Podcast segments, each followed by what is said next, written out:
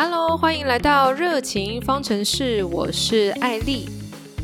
常常在社群平台看到网友们都提到说，不知道自己想要什么。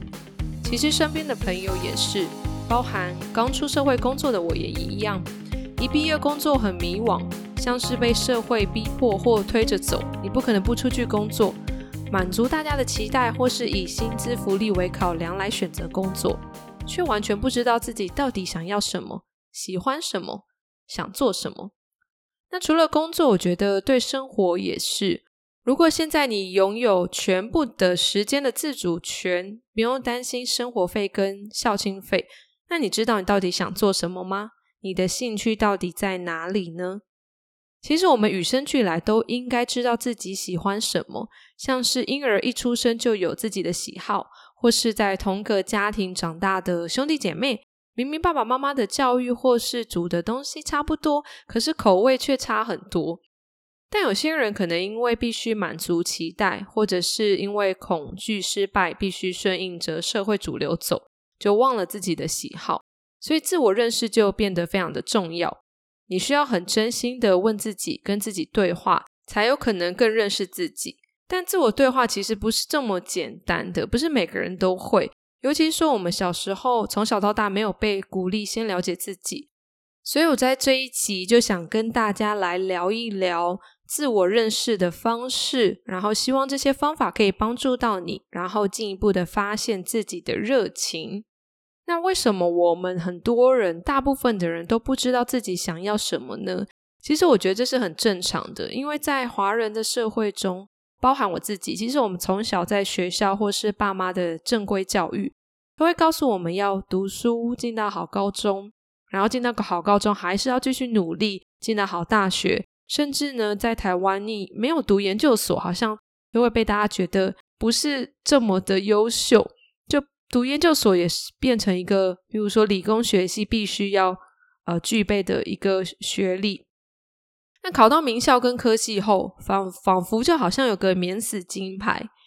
你的未来人生都不用担心太多了。其实小时候我真的是这样觉得，但整个教育从头到尾都没有教过我们要怎么过生活，要爱自己，要珍惜当下，要用什么样的方式来寻找自己真正所爱。连体育课、音乐课，我们都被拿去做小考了，怎么会有这种要教你怎么找到自己喜欢的事情的课程呢？但是你真的考到大学、考到研究所毕业，然后呢，发现我们还是没有办法停下脚步来思考自己到底想要什么。我们仍然被这个社会推着走，一直去追寻更多，一直在想着说要怎么跳槽拿到更多的钱、福利。然后遇到一个赏识你的老板，要怎么样 work life balance？我们一直在寻找这些的答案。甚至如果可以当个薪水小偷，那就再好不过了，那就是人生胜利组。而我在开启这个节目 podcast 节目的呃时候，我想要探讨每个人的热情所在。那有个朋友还问我说：“谁会主动去寻找自我热情的主题呀？”其实那时候我觉得这是一个非常典型的。呃，我们华人的思维，在美国的节目中，其实有很多专家都在分享如何探索自己的人生热情，如何让自己的生活更有意义，或是更快乐。他们会有各种各样的方式，然后鼓励你去尝试，找到真正你喜欢的东西。甚至呢，在我们的生活中，我们好像都在追寻大家眼中的人生胜利组，把那个当做目标。但是别人的目标、别人的胜利的生活，不一定是适合你，你也不一定会同样感到快乐。每个人都有自己的热情方程式，所以我觉得找出自我热情，不要以别人的目标为目标，这是非常重要的。但是从出生到工作，这个社会体制并没有鼓励我们去了解自己，去找出内心热爱的事情或生活。以至于呢，尽管已经出社会很久了，还是每天汲汲营营，不晓得自己到底要什么。而当我们不知道自己想要什么的时候，我认为第一步最重要的就是要认识自己。那上面其实我刚刚有说到，大部分人都不知道要怎么去认识自己，因为这个是很抽象的，尤其我们没有被教育或是鼓励做这样子的一个认知。有一个著名作家写正面思考的力量，Norman Vincent Peale，他其实有说过，认识自己是人类最难的挑战之一。我觉得说的很对。甚至你其实随着年纪的增长，你的环境变迁，你遇到的人事物都有可能让你自己变得不一样。所以认识自己其实是一辈子的一个课题。那我们在 EP 十一的时候，呃，在这一集呢是用身心灵学习自我察觉，在里面的来宾小曼老师其实有提到一个自我察觉的简单的方式，就是一个简单的评量表，来在不同的面向。问自己对于这个方向的满意程度，例如说满分十分，那你对于目前生活、情感、职业等等，你会给几分？那这有助于了解自己的期望和实际状态的落差。一旦我们了解这个落差呢，我们就可以开始思考，我们应该要怎怎么去补足这样的差距。那呃，知道这个差距后，我们就可以制定一个计划或是策略。有意识的去改变，所以这是一个很简单的自我评量，来认识自己对于现在生活满意程度的方式。当你在做更多的自我认识，其实有机会让我们了解到自己的价值观、信念、兴趣、优势或是弱势。那借由这个过程呢，我们可以更清楚的知道自己喜欢、有感兴趣的事物，所以才更容易的发现自己的热情所在。那有一个心理学提出情商。的这个 EQ 概念的心理学家呢，Daniel Goleman，他其实强调了 EQ 的四大元素，包括了自我认知、自我管理、社会意识跟关系管理。那在这个概念中呢，他也提到，培养自我察觉就被视为发展 EQ 的第一步。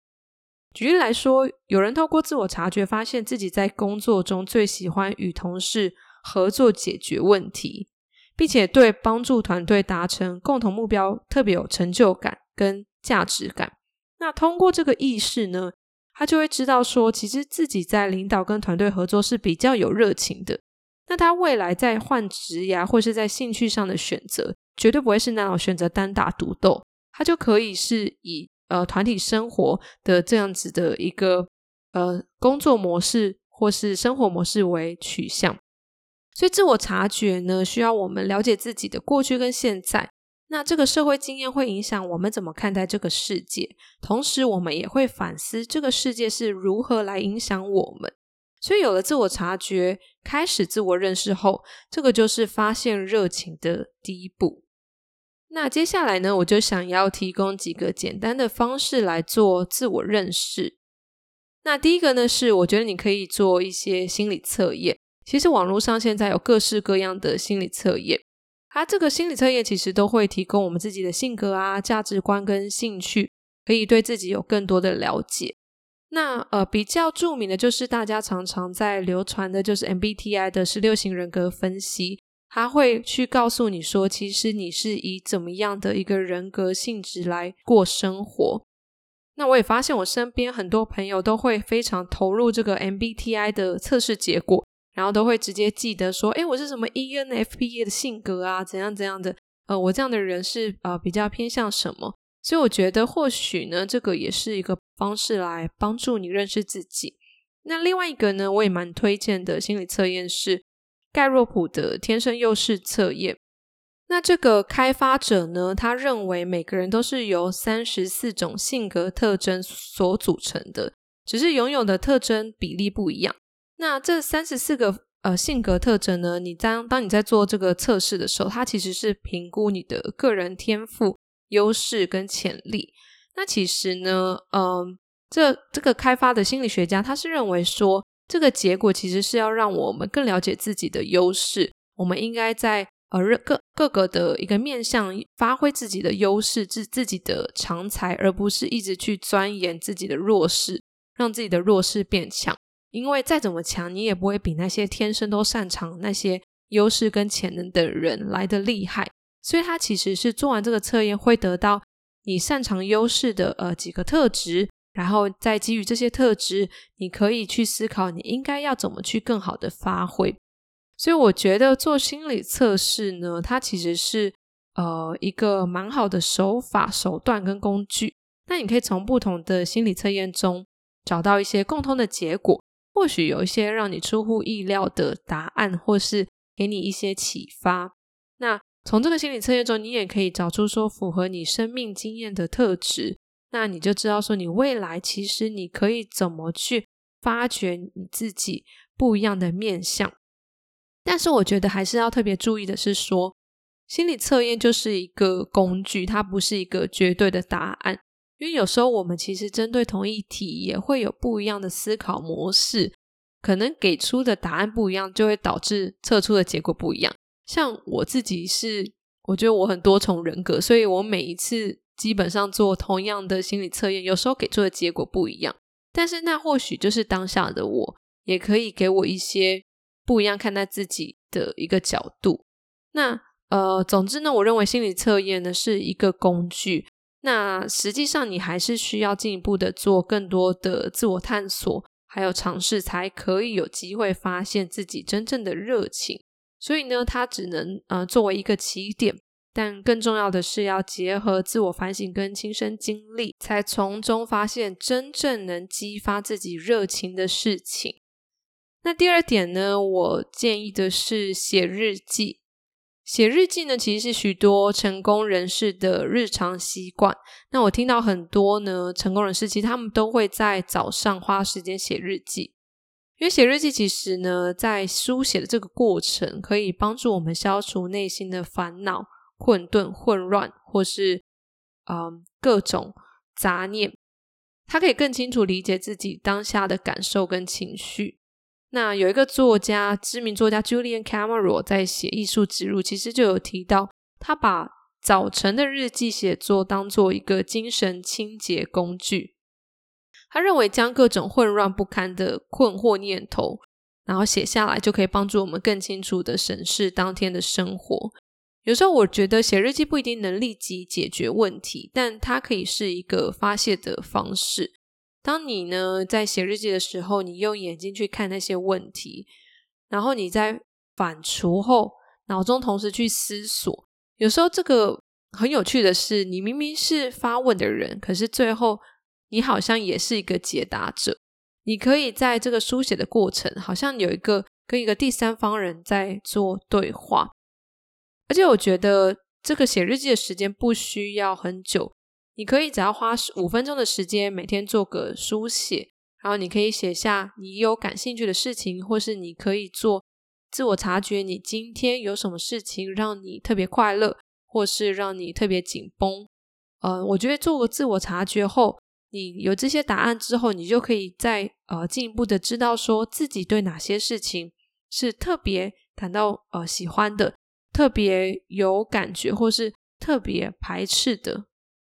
写日记可以非常简单的深入探索自己的内心世界。那你在书写的过程，就理解它背后的情感跟产生这些情感的原因。所以呢，其实我们可以同时成为倾诉者跟解惑者。我非常建议大家可以试试这个方式。那第三个呢，我觉得是反思过去，就是你可以回顾小时候你小时候的呃一些。决定行为跟经验，那这些这些时候是如何塑造你现在呃的人格跟价值观？你可以想想想一想，说你小时候其实喜欢过什么，但是呃家长不给你做的，那你也可以呃回到我刚刚写日记的时候写下来，来帮助自己理清，然后再去思考说小时候喜欢的，后来你放弃的原因是什么？是因为呢爸妈觉得呃你没这个玩这个没前途？还是因为呢，这个社会期待不鼓励你去做这件事情，或是当时的资源不足，呃，金钱不够，可能家里的经济负担呃会比较重等等。其实我觉得这些都是你可以去思考，说你当初放弃或挣扎的原因。那你如果现在要重新去重回这些呃兴趣的话，那是不是这都有机会去解决这些问题？像是在呃我们第十二集的时候，这个珠宝设计师宁他其实有提到，小时候呢大家都要被教育要成绩很优异，但他因为没有特别突出的部分，但他认为小时候画画的时候觉得非常的快乐，所以呢长大在寻寻觅觅做过不一样的职业，也曾经非常担心说艺术到底可不可以养活自己。可是最终呢，他也是回到了创作艺术这条路。他发现那个才是他真正喜欢的事。